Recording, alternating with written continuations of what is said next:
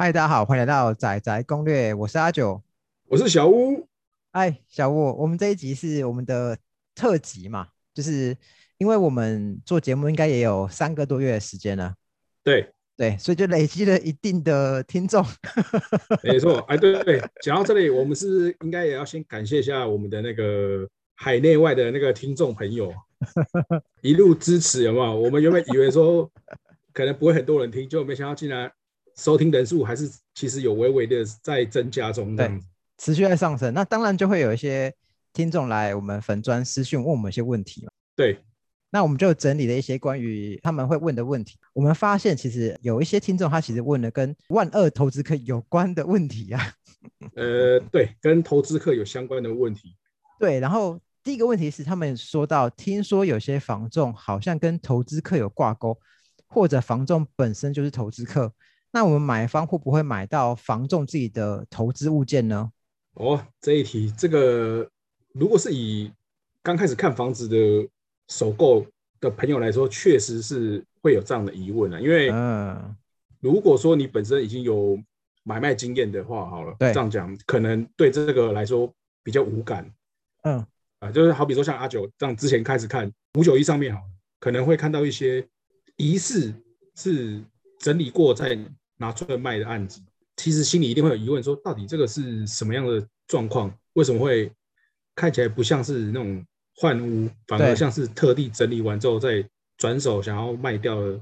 哎，所以以这一题来讲话，我们从业有段时间，一定多多少少都会接触到投资客的物件。哦，第一个是说，我们有些同行的朋友啊，他自己其实可能本身就是有在兼做投资不动产，因为他自己本身就是。这个行业里面的人嘛，所以比一般的民众更有机会先接触到一些可能有可投资的物件，就是他们所谓有机会获利的物件。那当然，他们自己本身我是中介嘛，那有时间在找物件同时，我就会知道的情况下，我可能会先把它吃下来。嗯，有可能会是这样子。那另外一种情形就是说，刚好你碰到那一间店，他们里面很多中介。或者说，可能某几个，或甚至说店东，他之前就是主要工作就是投资客哦，他投资客，然后自己再出来跟别人合股开加盟店，对，或者是投单纯投资，那当然他也会跟他店里的中介，或者说跟其他认识的业务讲说，OK，你有什么样的物件觉得有机会做投资的，你再报给他。对，确实这样子讲起来的话。是蛮有可能，你在看到网络上的案件是投资客的物件，就像我刚才讲前面这两种情形。对，那我们怎么样判别哪些是投资客的物件呢？关于这个部分的话，其实像第一个，大家现在实价登录其实蛮透明嘛，所以没错。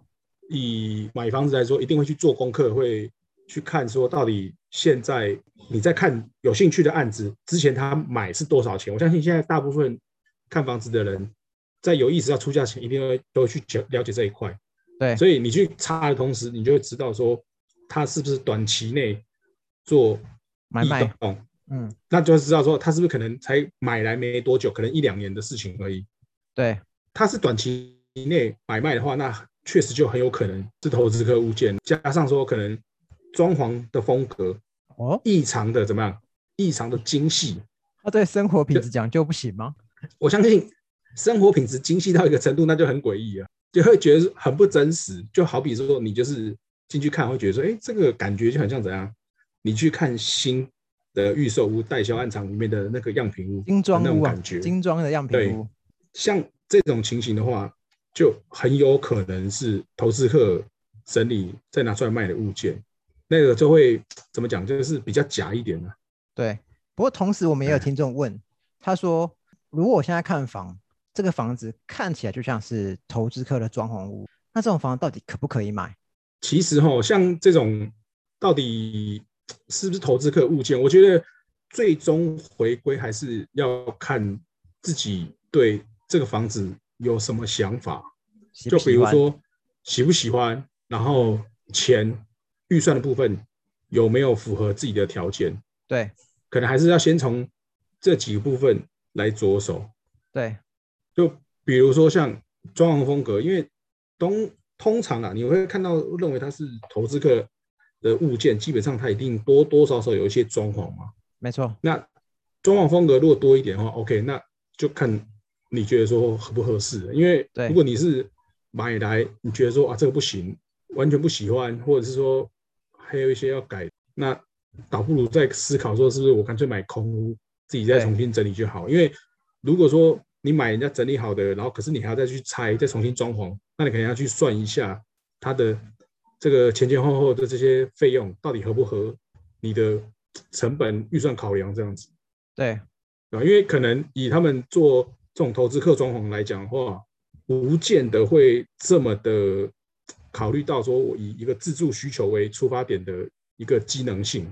嗯，比如说像一些收纳空间。嗯，对，那。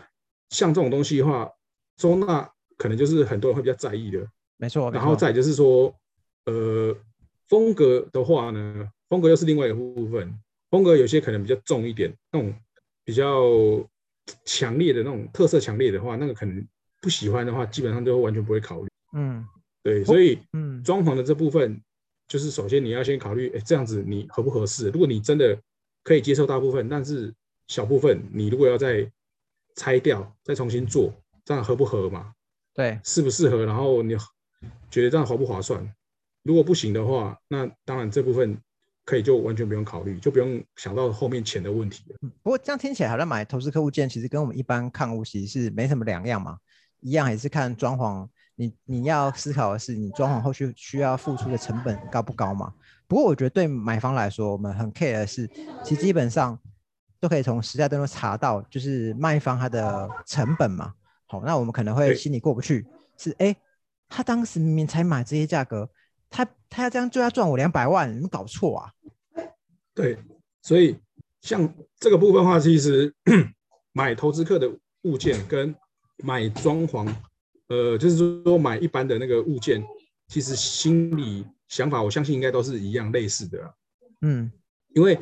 你买东西其实都是这样的，一定会比价嘛。你买几百块、几千块的东西，其实都会有那个货比三家不吃亏的想法。那只是说，可能以我们现在社会风气，一定是这样子，他觉得那个房价万恶的冤手就是投资客，没错。所以知道说是投资客的那个物件话，一定打从心里就会有贴上标签的。对。那加上说，你查过实价登录之后，发现什么？他才当初才买多少钱？因为既然是投资客的物件，想必多半他们当初在取得的时候就已经会先想好说，这个房子我要卖多少钱，那是不是有合乎的利润？取得成本一定会便宜嘛？所以那当然，我们一般人、一般民众买的话，一定会觉得说，他买才多少钱？你现在这样子简单装潢，或者说好了，你装潢真的很多，就算加上去，可能也才多少钱而已。那这样子前前后后你要给我赚那么多，我心里一定过不去啊。不过，所以就回到，还是以你到底你觉得这房子你看完以后，你觉得多少钱值得你买吗？因为我我我刚开始看房，我也蛮 care，就是卖方的成本。但后来想想不对啊，他卖多少钱，他要赚多少钱，其实跟我无关啊。对我来说，我买方其实只要考虑的是，哎，我能够负担多少价格的房子啊？这个房子我喜不喜欢？我要出多少钱买嘛？没错，因为不论是投资客的物件，或者说一般自住换屋，或者说其他就是非投资客的案子，都还是回归到一样，你喜不喜欢？你能不能接受这个价钱是在你的那个预算范围内这样子？对，这是两个比较重要的部分。不过，就我的印象是，几乎投资客他们都会有状况。其实最对我们买房最最怕的就是原屋主他用装潢来盖他的瑕疵嘛。这个在实物案例来说，确实会有比较多这种可能的情形。对，那就是变说以我们自己的实际上接触的状况来讲话。其实都会有，有一类的投资客是算我们这样讲，就是他算是比较正派一点的，比较正派一点，就是至少他会详细告知你的屋况，然后确实他在整理前，他会先把屋况处理好，对，然后才去做，然后也会跟你讲说，可能之前有过什么状况，然后他后续做了什么处理，对，或者是另外一种是，他可能简单整理，他没有做到很多的状况，他可能也会把。房子现况有问题的地方也跟你说，但这个部分可能他会留给想说等后续接手买的人，让他自己再处理。因为有时候可能以一般人来想的话，屋主自己花钱去做那些修缮，可能不见得后续接手买方会觉得 OK，他们会能够认同这种处理方式，所以他倒不如说，我就等同于是把价金折算在那个房价里面，对，让后续接手人去处理，这是一种。嗯，那比较最不理想的话，就是那种明明知道有状况，可是他想说，就是有一点敷衍了事的，简单弄弄。或是啊，想说好像有做就好，然后把它盖掉，这个这样子的情形就是会比较麻烦。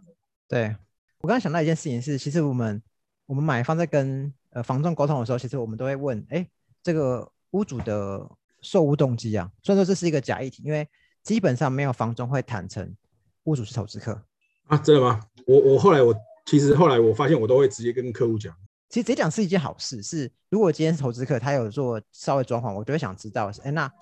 他接手这个房子，他到底做了哪些整理？跟他知不知道这房子有哪些问题？他可以先说。因因为说实在，我们这样后来看起来，就是你是投资客也好，或者说你是一般的客户也好，其实不见得只有投资客才会有这种小 隐瞒屋况的情形。嗯，就是即使是一般的屋主，也有可能会碰到这种状况。所以，我基本上到后期大概都会直接跟客户会表明说啊，这个。屋主的状况是怎么样？大概都会直接先讲，因为我觉得这种没什么好隐瞒的，因为现在资讯很多，蛮好查的。所以说，你说基本上，假设他又是已经看房子看一段时间，对客户来讲，买方其实多半都有点 sense 的情况下，你这种东西其实是骗不太了的，没什么好骗的。那没什么，反正就是我我把实际情况告诉你嘛。那至于你能不能接受，你介不介意，那就是看你自己本身对对吧？这样是比较好。嗯，那对。投资客的物件，你有没有什么要要补充的？因为看起来蛮多人问我们这个问题，问我们，比方说投资物到底可不可以买，跟哎他们担心房仲可能是投资客或等等之类的，那你会怎么样建议我们买方，就是看这些投资？因为以投资客他们会接手的物件比较多，其实就是我相信在新北或是台北市最多应该是公寓啊，对，公寓。公寓应该是非常多，因为那个要整理比较那个，因为而且总价来说比较低一些，因为像。桃园也是旧公寓，基本上后后期再买，大概都是投资客。嗯，对啊，就我我们碰过有一些比较妙的，就是说有些会整理的，真的是那种美轮美奂的风格。对，有一些比较穷的是没什么整理，他就是买多少，然后空屋直接就涨价就卖。对，这么这么蛮横，这么暴力，哎，他真的是就直接就赚你价差。我们也也有听到有这种情形，就真的是完全屋况都不没整理，但是他刚好就是。时间点给他赌赌对了，对，正好他买之后可能隔一年一年多涨了，然后他就是卖，对对，也是有这种。所以像如果是以公寓的话呢，这是一种情，这应该最多。但是另外一种话，我们可能双北比较少，但是在桃园比较多，就是旧透天，因为桃园的透天比较多一些，那尤其是中古的透天，如果它的室内空间不是很大的情况下，其实对于投资客来讲，他们是比较有一些就是获利空间的。所以公寓跟旧透天是比较多人会去做，对，就是投资客接手的物件比较多。那像这里面其实最主要问题都还是屋况，就是除了渗漏水、壁癌，这是这两个最怕会碰到的问题。嗯，如果他们是水电管线有重拉的话，那我觉得还 OK。因为水电管线基本上对这两个居住形态，公寓跟旧公寓来说，其实都是蛮必须要做更换的。对，通常他们买来再卖的这个时候，屋龄都应该是三十几年甚至更久。对，哎呀，所以水电管线基本上建议都是一定要重新再拉过，不然会不符现在的那个生活形态使用。哎，那那我就有点好奇，是因为我们都知道房地合一税其实。卖方他可以列举他的装潢成本嘛，对不对？他可以用装潢来抵他房地合一税需要被课的税额嘛。所以换言之，没错，屋主他应该都会有他装潢的单据嘛。那这些东西是我们可以跟呃透过房仲跟买方借来看吗？因为我们想知道说，哎，这房子他做过哪些整理？哎，基本上这种问题的话，其实我们自己实际上碰到比较少客会直接这样问。那因为多半你你说问那个。屋主屋主一定多半要说啊，没有发票，或是就是这种东西，其实比较难说，他会真的让你实际看到他做了哪些变更，就是比较会变成是单方面，他口头转述说，哦，我这个房子原本做了什么什么这样子，比较多多这种情形。因为即使像那个一般自住的，好了，一般自住他们装潢可能有时候我们去看一般自住的，也会跟他问说，哎，你这边当初是有做什么整理吗？或者是说什么样的装潢？其实到后面他可能也讲的没有很清楚，或者说因为比较早期做的，那可能当初的那个什么报价单或什么那些东西，他也不见得会还有留着。对对，所以通常比较少会碰到刚好说屋主会那种。有办法提出一个很详细的一些做，实际上做了哪些装潢的明细给你看，这样子，这是比较难的，好吧？所以看来还是尽量避免咯。我自己个人那样看是说，如果假设有很多种选择的话，当然说实在，如果你讲优先顺序的话，这个绝对不会是排在最前面，或者说第二位的，一定是第三、第四后面这样子，因为你有其他的选择的话，我自己如果以我们自己个人来看的话，当然会希望说。拿到空屋自己再重新整理呀，因为会可能最符合自己的需求，然后预算什么都可以自己抓，说我要怎么装潢，装潢多少钱。